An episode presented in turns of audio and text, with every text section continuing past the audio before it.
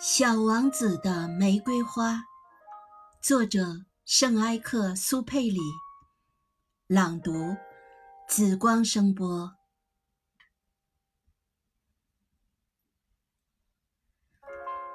我的那朵玫瑰，别人会以为它和你们一样，但它单独一朵就胜过你们全部，因为它是我浇灌的，因为它是我放在花罩中的。